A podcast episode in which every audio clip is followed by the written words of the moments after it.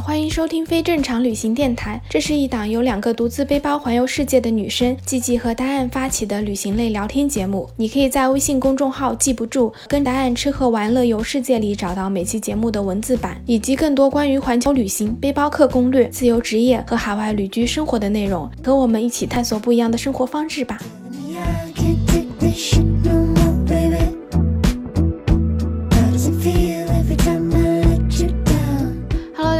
我是季季，我是答案，欢迎收听非正常旅行电台。这是一档横跨南北半球的旅行播客，带你用声音环游世界。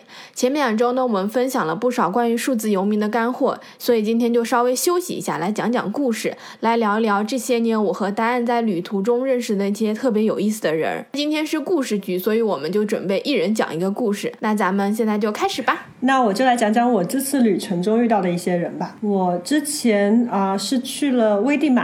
那危地马拉这个国家呢，就是有非常非常多的火山，尤其还有很多活火山。它有个非常漂亮的小镇叫安提瓜，它是一个非常有西班牙殖民地色彩的一个小镇。但这个小镇的周围是被火山包围的这种感觉，这超酷哎！对对对，风景特别的美。所以在这个小镇上的很多青旅呢，它都有一个大露台，嗯，然后在那个露台你就可以远观那好几座火山，有一座活火山就每隔几分钟会冒一下烟的。哇，所以就是你们。只要从那个小镇的露台上去，你们就可以看到火山在那边喷发，是吗？对，我后来是走到近处去看那个火山喷发。这个火山喷发每一次都是很大的，冒的烟都很多很多。但是因为其实距离还是有一点远，所以在小镇里，在这个露台上面，你看到的就特别特别可爱，就像一个小山尖顶上，每隔几分钟就冒出来一点点小烟。哦，对，有时候是白色的，有时候是那个灰色的。哇，那很酷。我刚刚还想问说，如果你们。住在那个火山边上会不会很危险？但其实是离得还是足够远的，是吧？对，这个小镇离得还是足够远的。但是确实，危地马拉，嗯，就是几年前有过一次很大的火山爆发，然后就有把那个火山周边的一个小镇整个就给埋了，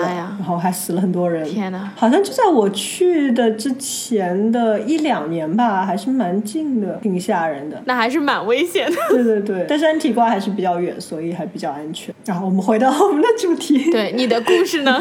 我的故事是这样子的，所以就有一天我到了这个青旅，然后我就一个人上到了这个露台，然后在露台上面呢就坐着一个光头，就很像一个和尚的感觉，就耳朵也是很有福气的，耳垂很大的。我当时就觉得他是个和尚，像弥勒佛一样的感觉是吗？对，就是那个感觉。但是呢，他的那个手臂上面就是纹满了纹身，两个大花臂。就后来我就跟他聊起来，他就问我是哪里的，因为看我是亚洲人。然后他说他也是亚洲人，他是在那个他是菲律宾裔的美国人。他说他以前是在那个硅谷工作的，然后有非常非常好的工作，也赚了很多很多钱，拥有了一切。然后后来就是人生中就经历了一些事情，他就觉得到了一个人生的低谷，然后就觉得人生好像没有什么更多的追求或太多的意义。他后来就是辞了工作，然后去学瑜伽、去冥想，然后去环游世界。他之后是想去到秘鲁，他说在秘鲁这边。是有一个叫 ayahuasca 的一个东西，我听他说的还是挺玄乎的，就是一种植物从植物根里面提炼出来的那个像草药一样的那个水，然后你喝下去以后，你就会受到那种灵魂的升华，然后有的人会什么嚎啕大哭什么的，你就会受到一些的指引，然后你会来一个灵魂的那个旅行。我不知道你有没有听过这个东西？对我有听过这个，我刚刚还想说，好像所有的成功人士人生版图。都会有什么成功了之后，然后突然就感觉到人生没有意义，然后就想说要去追求这种很身心灵的东西，可能就需要精神世界上的追求。然后就说回到你说的这个哎呀瓦斯卡，它中文的名字叫死藤水，因为我之前不是也是计划想去南美旅行嘛，所以我在那个旅行做攻略的时候，我就查了好多各个国家可以去体验的一些活动。然后有一天我在做攻略的时候，我就看到有这个死藤水的体验，而且现在网上有非常。多完善的这种 tour，它就是很多人会把这个定位成一个有点像什么身心灵疗愈之旅，可以在网上报名。有中文的吗？有，但是一般都是台湾那边比较多。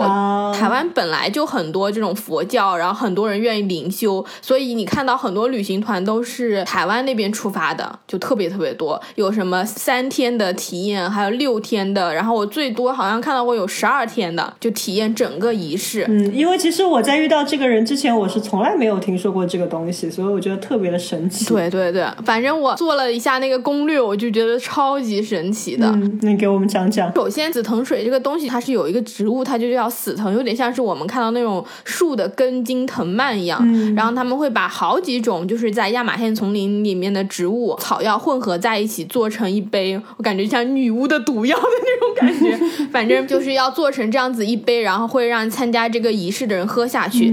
但是不是说你纯粹喝下去就可以了？你想要达到什么灵魂的净化之类的那样的效果，你要去参加一个完整的仪式，它会有一个萨满，就是亚马逊那边原始部落的一个类似于巫师一样子的。而且好像每个人体质不一样，比如说你的体质不是特别好的话，你可能喝下去一杯。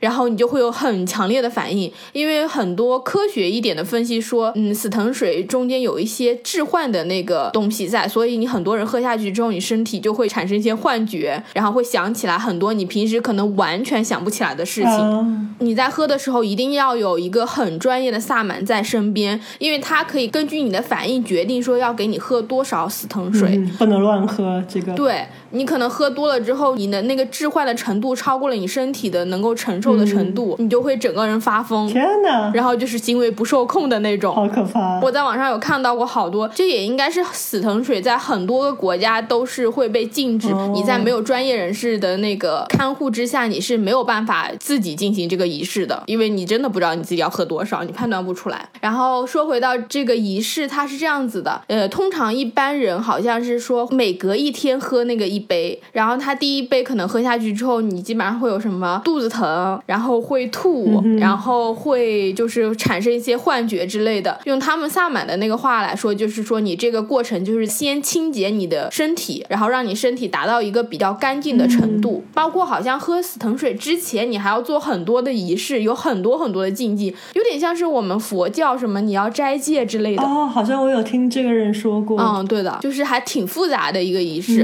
等你喝下去那个死。藤水之后呢，萨满还会在你旁边就是唱歌跳舞，或者给你念一些咒语。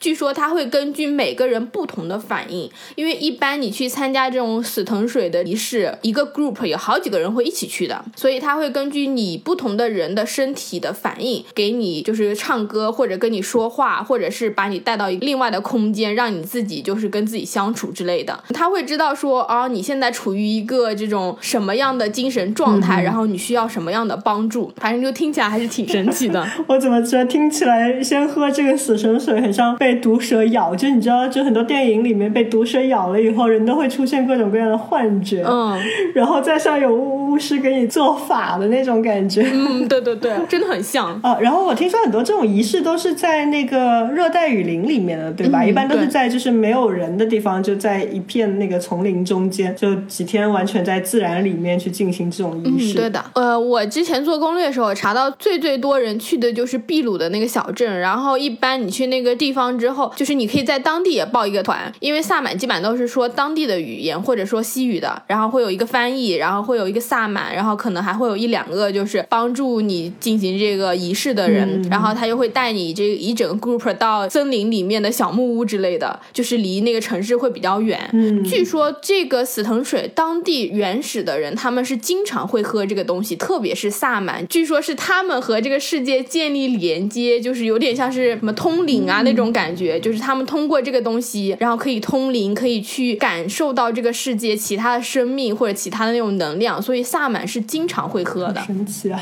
对，就超级神奇的。其实我听这个人说，好像就是不单单在秘鲁有，现在全世界很多地方都会有这个仪式，但是一般都是在这种很茂密的丛林里面。对我今天还有看，就是说，因为现在旅游业发达起来了，然后就好多人会。把这个死藤水的这个粉末就加工，通过那个网上卖到全世界各地，所以现在就很多地方都有。但是就是提醒大家就要特别小心，因为如果你没有那种专业的能够知道这个仪式怎么进行的人在旁边看着你，你很容易真的就是会喝过量或者产生其他的一些身体的那个副作用。天哪，不能乱喝，尝试要谨慎。说回到那个，就是你喝完死藤水之后的反应，我在网上唱了好多好多人的那个。反应，据说很多人会在第一天的时候感受到那种很强烈、很强烈的那种情绪，然后就会崩溃大哭。一般他们都是隔一天喝一杯，隔一天喝一杯，这样子通常会进行六天，然后三个不同的仪式这样子。然后你每一个仪式，你的身体都会有不同的反应。有时候你就是像我前面讲，就会哭；然后有时候你可能会看到什么你死去的亲人，然后或者想起来你多少年都没有想起来过的一些事情和一些人，反正就是描述的非常非常神奇。我有看到相对来说，我觉得可能幸福力更强一点的是，很多人说他们之所以去参加这个死藤水的这么一个旅行，是因为通过喝这个东西，你可以激发出来很多就是你内心比较压抑的一些情绪，比如说小时候受过的一些心灵创伤，他通过这个药水让你释放出来这些情绪。很多人就是把这些情绪释放出来之后，就可以和自己有一个和解。我觉得这个说法是我最能够接受的，因为其他那种特别迷幻的，我自己是不太会相信的。但是你说通过释放情绪，这个我还是觉得有一点点道理的。但是我其实我记得我听这个人说哈，就你相不相信这个东西，甚至你去哪里找这个仪式，因为可能就是除了你说这个镇以外，其他很多地方这个仪式是很秘密的，就不是说你在公开的地方就可以看到这个信息的。嗯，他说就是到了某一个时刻，就是不是你去找他，是他会找到你，就是你会被召唤了这种，然后他找到你了以后，你才会开始去相信。哦，对我也是有看到过很多这种特别神奇的，特别是那种他们比较喜欢灵修的这些人，就会有这种可能他们所谓的那种能量磁场，然后你就可以感应到。对对对，网上很多人就分享他们的体验，就是说好像是真的可以有特别特别强大的感受力。我是觉得如果我去秘鲁的话，我应该会去看一看，然后去看了之后，我再决定要不要去试一下。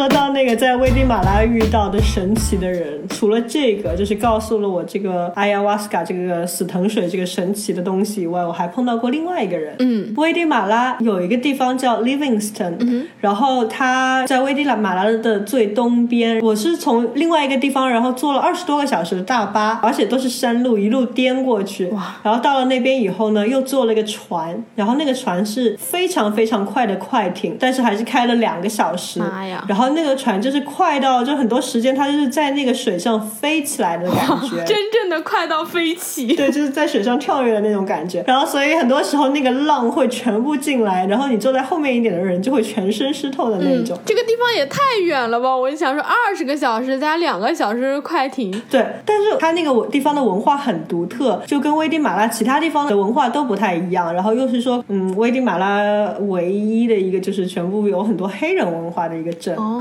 然后这个地方呢，又是在伯利兹的边境，然后它又是一条大河进入加勒比海入海口旁边。嗯这个两个小时的那个快艇，一开始就是在一个很宽很宽的一大河道上面，就很像亚马逊的这种感觉。嗯，然后慢慢慢慢的，我们会经过一些很小的河道，有的就是有小到就是两边的树就很近很近了，然后那个船就要放在马达，然后慢慢开那种样子。嗯，就等于你伸手都能碰到树是吗？对，对但是其实大部分都是很宽的，然后那个河道旁边就是有不少的房子，然后有一些是民宿啊，也有一些是人家自己家里，然后那些房子前面都会有一个那个不知道怎么说那个桥，你可以停船。哦，就以前像他们自己家有个小的码头。对对对，那种小码头，然后你船可以停在旁边。因为我坐的那个快艇其实是有点像那个水上的士的那种，就如果你跟他们说哪里停，他们就可以在哪里停。哦，懂了。那我去的这个小镇就是一直在这个河的最尽头，就马上就是大海了。嗯其实这个地方能查到的东西很少，所以我连青旅都没有找到。然后我就想，那就到了那边再找。那你是怎么看到这个地方的？就是你是去了危地马拉之后才知道的？还是要说一下我的那个旅行宝典《孤独星球》（Lonely Planet），、哦它上面有介绍到这个地方。哦我就觉得挺有意思的，那我就去看一看。坐这个船的时候，船上有另外一个女孩子，也是个外国人，她是个加拿大的魁北克的，所以他说法语的。他跟我一样，他也是什么都没有定。后来到了那边，然后再问别人什么的，我们还是找到情侣了。check in 的时候，然后因为要等一段时间，那个女孩子就开始跟一个人聊天，然后过了一会儿，她跑过来跟我说：“嘿。”我遇到了一个超级有意思的人，你一定要听他讲他的故事。我就过去了，然后我就说，我说我朋友说你很有意思，你有 你有很神奇的经历，你有什么可以告诉我的？所以他就开始跟我讲他的经历。他是立陶宛的人，然后他几年前去了美国，然后呢，他在美国搭乘一辆大巴，然后免费环游了美国三年。哇，这好酷啊！什么样的大巴可以免费环游美国？对，我也就问他什么样的大巴，然后他说他是认识了几个人，然后这几个人呢，他们就是买了一辆那种大巴，然后把它改装成了一个像房车一样的概念，就上面有厨房啦什么的。哦。但他们当时不是睡在车里，他们都是睡在那个帐篷里，所以每到一个地方他们会下来，然后在外面支帐篷。嗯。然后他们是靠什么过活的呢？他们每天做的事情就是他们会去到垃圾箱里面找食物，然后他们会去做饭，把这些食物免费的提供给无家可归的人，他们自己也吃这个食物。但是垃圾箱里面的食物可以吃吗？就是你现在讲到垃圾箱，我想象里面的食物都是腐烂的，然后不能吃的，不是像我们想象中那种腐烂发臭的。嗯，你知道，就是美国它那个食品安全法是特别特别特别严格的。嗯，我说的那个垃圾箱不是说街边的一个垃圾桶哈，就是那种很大的那种 dumpster。哦，对，就可能经常还会有保安把守的，你不能随便去翻的那种。哦，然后这种 dumpster 呢，就是那些超市每天可能结业以后，看有一些食物可能快过期了或者过期了，甚至有时候还有一些食物就是还有几个月才过期的。嗯，但是他们都会扔掉，根据那个法令，就是很好的食物都会扔掉，包括那些很新鲜的蔬果，品质很好的一些肉。还有一些像各种罐头啊、各种薯片啊、零食啊，什么都有的。然后这个人就告诉我，他们有一次找到过一个上好的牛扒，你知道吗？就是什么都非常好。然后他们就是过来给所有人就做了一餐那个超级奢华的那个晚宴一样的。因为像加拿大这边也是很多超市，它那个食物法规就很严格，所以很多东西它其实快要过期，甚至有一些东西你在上面标的那个过期日期，它到了过期日期之后，它这个东西其实是没有变质的。因为我们通常都是害怕它那个坏掉，所以把那个就是过期的时间都会往前标的。它真正扔掉的时候，其实它都是好的。对的，因为这些商家也怕万一家吃出什么问题，他们也要负责任的嘛，所以有效期会往前标很多。然后哪怕就是像很多地方的星巴克啊什么的，比如说一天你做了很多各种各样的面包，这一天营业结束了，你还有很多没有卖完，他们不会说放到哪里储藏起来，第二天再卖，他们就会全部丢掉。哦，对对对，这个我知道，因为星巴克是这样子的，所有的食物他们就是当天做完，然后当天如果没有卖完，他们就要扔掉。然后就是很多留学生愿意去打工的原因，就是那些扔掉食物，他们就可以带回家吃。对，其实我觉得就是商家还有像星巴克这些餐厅这么做是好的，就这么其实是对顾客很负责的。对，这样你就知道你吃的食物肯定是新鲜的，然后有保证的。但是换一方面想，还有这么多人吃不上饭，然后你们把那么多品质完好的东西就直接当垃圾扔掉，其实真的是很浪费的。是的。所以这个人他就是跟着这个大巴做这个事情，环游了整个美国，环游了三年。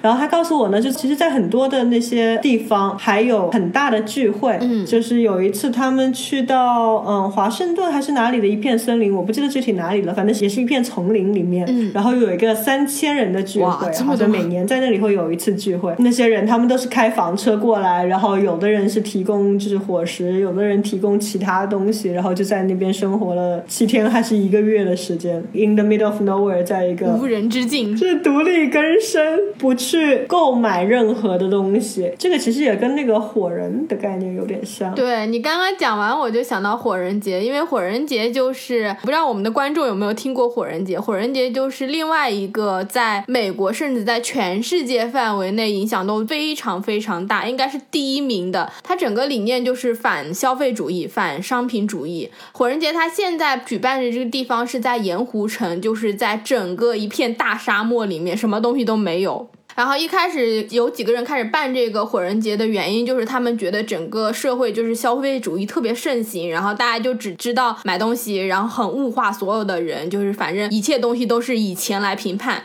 所以他们就办了这一个节日。然后最开始是几个人把一些商品然后烧掉，所有去参加这个聚会的人，你要保持一个很原始的状态，你不能说你带很什么 iPad 去，带电脑去，那个地方是没有任何的 WiFi，然后手机也是没有信。信号的。你去参加火人节人，他你都可以变成一个一个不同的小团队，然后每一个团队他们都会根据当年火人节的这个主题去打扮他们的营地，然后造很多的雕像，包括火人节现在它就是办很大，好像每年都有好几万人去。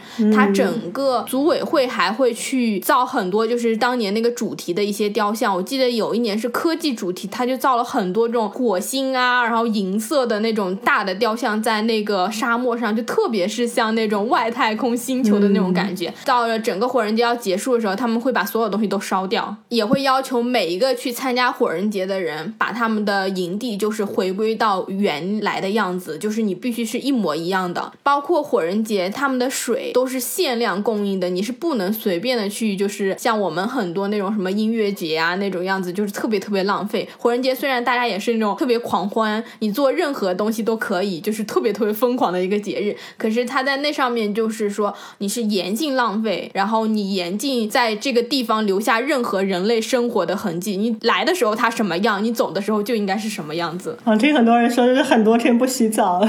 对对对对对，火人节一般是七天，通常是在每年的九月份这样子，所以那个时候其实是非常热的。而且现在火人节超级火，我已经有连续两三年都想去参加这个火人节。它一般好像是每年一月、二月的时候会抢票，反正就非常非常复杂，就跟我们买明星演唱会一样，有什么预先购票，还有什么团体的票，还有家庭的票，还有单人的票，就是非常非常复杂，而且票也很贵，一个人的票大概要三四百刀，好贵，真的很贵，但很有意思，我觉得是很特别的一个体验。很多人都说火人节是一辈子一定要去尝试的一个体验，就是你去了才知道那里面有什么东西，据说是很疯狂，然后很多人就释放不一样的自己。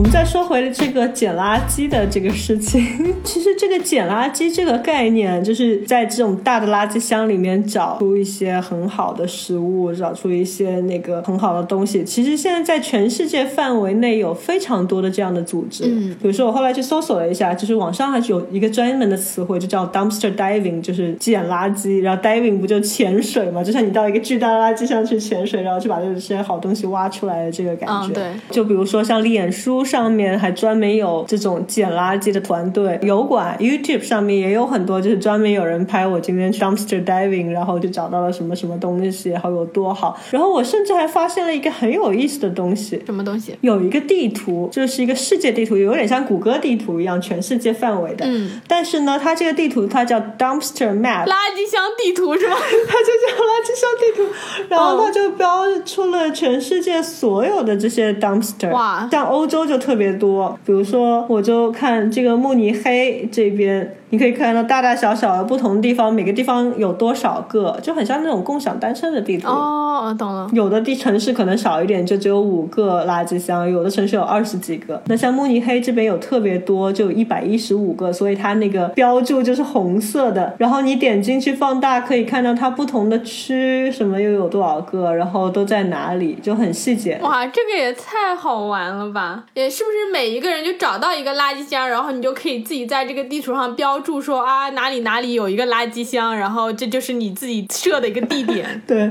然后比如说我点到一个慕尼黑那个火车站旁边的有一个垃圾箱，他还有个人评论，这个是慕尼黑最好的垃圾箱之一。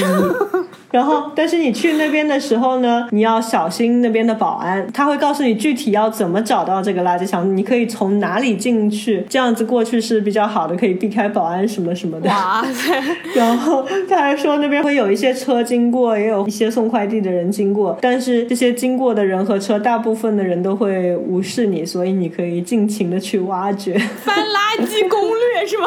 对，真的是一个翻垃圾攻略。然后还有另外一个地点，也有人评论。说这边有多好，因为靠近一个什么什么店，然后他们在这里找到了六十袋包装完好的薯片，哇！而且是 in perfect shape，就是非常非常完美的，都没有碎，对，然后也没有过期，就还有三个星期才过期，但是已经被扔掉了。还有其他的几个点，别人说啊，这是一个疯狂的地方。嗯，他们这个地方有包含十二个不同的小的垃圾箱，然后这十二个小的垃圾箱通常都是塞满了食物，经常会有香蕉，有各种水果，有牛奶，还有各种各样的其他蔬菜，还常常会有土豆，但也有很多东西，就像那个哈马斯那个酱，就鹰嘴豆泥的那种，还有什么八十袋包装完好的巧克力曲奇，Great Place，超级棒的地方。对我看到我都好想去 找一是听完有一种在超市选购的感觉。对，我觉得是有点那种寻宝的感觉。嗯，对。一开始你说这个找垃圾的地图的时候，我心里还在想说，果然只有老外才会干这么无聊的事情。但其实找出来真的是很好。你想，就是这种对几十袋、上百袋这种包装完好的，然后又没有过期的食物，真的我觉得被丢掉很可惜。你想，这些食物都是花了很多人力物力，然后各种资源做出来的，是的。然后又有那么多人没有东西吃，对。然后这个网站上还有另外一个链接叫 trashwiki.org，就大家知道那个 Wikipedia 就是维基百科嘛，跟百度百科差不多。那这个垃圾的那个百科，它是里面会写什么东西呢？它里面其实有很多就关于这个捡垃圾的这些历史啊，然后在各个国家的发展状况啊，还有很多的全世界的组织啊。哦，懂了，相当于是整个捡垃圾这个活动的历史发展，然后它可能专属于这些翻垃圾箱人会用到的一些名词是吗？然后各个国家有什么这样子的垃圾活动之类的。对，我刚刚点开看了一下，然后我就看到有温哥华，然后它上面写了很多温哥华可以去找垃圾的地方。哇塞，它真的写的好详细啊！因为我之前上学的时候就是住在温哥华的那个市区，然后那个市区就有非常非常多你刚刚讲的那种巨大的垃圾箱。然后我看了一下它列的那几个地方，我全部都知道，因为我知道那里有很多垃圾箱，但我从来没有想过你可以去翻垃圾，打开了新世界的大门。对，这样捡垃圾捡的太开心了。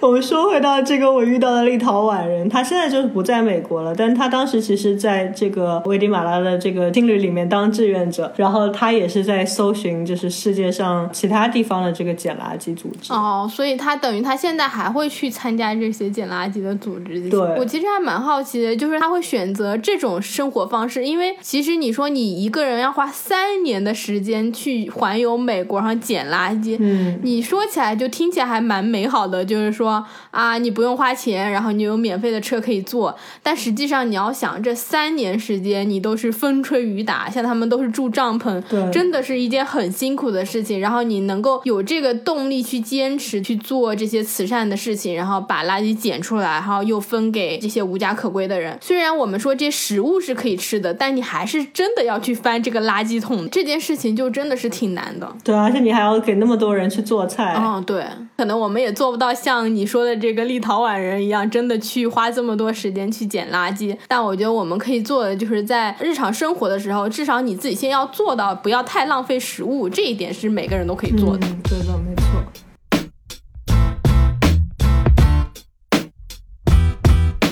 我讲了两个故事了，你来讲讲你有遇到什么有趣的人吗？我其实想要讲的不算是我在旅途上遇到的故事，但是还是蛮传奇的一个经历。是我在温哥华上学的时候，一个俄罗斯的同学。然后我那个同学呢，我给你形容一下，她就是标准的俄罗斯那种金发碧眼的美女，差不多就有一米七几，然后非常非常非常的瘦。我刚来这边上学的时候，都还是跟那种，然后中国学生就都不太会打扮，然后也不太会化妆，每天去上学。就特别的土，然后我念的是服装设计，所以就是很多老外，就是你想老外那种高中生，十五六岁就已经打扮的不知道是什么样子了。像我们班就全班的人上学可以迟到，但绝对所有人都是带妆来上学的。哇，真的，真的，真的。高中我读的那个学校呢，就是有很多人是高中毕业然后直接来上的啊。OK。对，然后他们可能就才十七八岁，上学的时候真的是每一个人都是带妆来上学的，妆容都特别的夸张，都不是像我们那种什么。日韩系的妆容，什么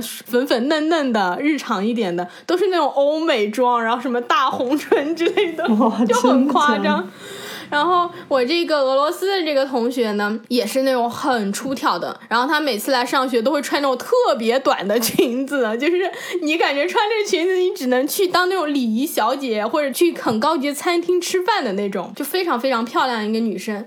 然后他们家庭可能是也不算是特别特别富有的一个家庭，但他自己特别努力。他从高中读完之后，他就从俄罗斯考到了广州的中山大学，然后申请了那边的留学生的奖学金。然后他在广州待了五年，所以他的中文说的非常好，而且他还会说那个白话，就会说广东话。哇，这么厉害，超厉害的，我都完全不会说，连个电视剧也看不太懂。他是完全会说的那种。然后他在。在广州待了五年之后呢，他就想要换一下自己的生活，然后他就跑到温哥华来上学，就跟我成为了同学。然后我们在温哥华一起就是上学的两年时间，就俄罗斯人真的是很会玩，然后她长得又很漂亮，所以她每周末就是在不同的酒吧，然后夜店，然后就是喝酒，然后跳舞，都是这样子的。不能说纸醉金迷吧，但是也是特别特别的，你就是说很狂欢的。每个周末我感觉她不是在家 party，就是在外面 party 的那。那种，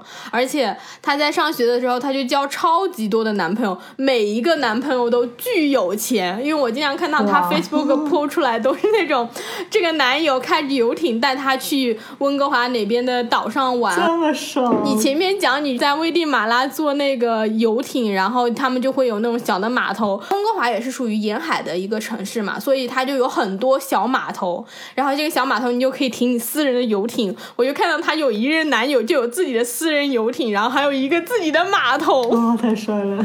反正他的生活方式基本上就是这样子的一种生活方式，而且就是他是俄罗斯人嘛，他超级会喝酒。俄罗斯人都是战斗中的民族吗？不是，和伏特加长大的。对，战斗民族喝酒能力真的是超级强。然后我记得第一年的圣诞节，我们班级聚会，我们刚去。坐到那个餐厅里，他就跟服务员说：“先来每个人上一个 tequila shot。”还没吃就开始喝，我当时我都震惊了。我们连菜都还没有点，太厉害了，超级豪放，然后也人也特别豪爽。后来我们毕业之后呢，他好像在温哥华工作了一小段时间，之后呢，就好像就一直没有联系上，一直到了大概一两年前，呃，我跟我们另外的一个同班同学聊起他来，然后那个同学就是说啊，他最近跟他又重新联系上，然后就说他现在在。尼泊尔教瑜伽，我就想说，what 这个就是。这瑜伽这种词跟他就是完全的不搭嘎，你知道吗？你如果告诉我他现在在纽约，然后在这种大都市里面，我完全相信。然后我那个同学跟我说，他现在在尼泊尔的深山里教瑜伽，我想说这跟他的人设也差太多了。然后后来我就有听他的那个故事，他有一个弟弟也是很高很帅的那种，在巴厘岛当潜水教练，所以他弟弟是长期定居在巴厘岛的，就超级酷。我也好想去巴厘岛定居。yeah. Anyway，他就是有一年去看他那个弟弟，他就跟他弟弟，然后他家里人一起去了尼泊尔。布，尼泊尔有一个很有名的徒步路线叫 A B C，就是那个安娜普纳尔，是在喜马拉雅山脉附近的一条徒步路线。反正现在还挺完善的，如果大家有机会可以去徒步看看。就是你可以经过一座大概海拔四千多米的雪山，但是又不是说难度特别难的那个。然后他们就去徒步了那个 A B C 的徒步路线，在徒步的时候呢，他就认识了一个美国的男。男生，那个男生是从美国，然后一直在尼泊尔做那个慈善事业，就是教当地的小孩，然后帮助当地人民，就是呃生活啊，做一些这种事情。然后他认识之后呢，他就跟这个男生陷入了爱河，然后他就直接从温哥华搬到了尼泊尔，就跟这个男生住在了一起。我就觉得我也是好佩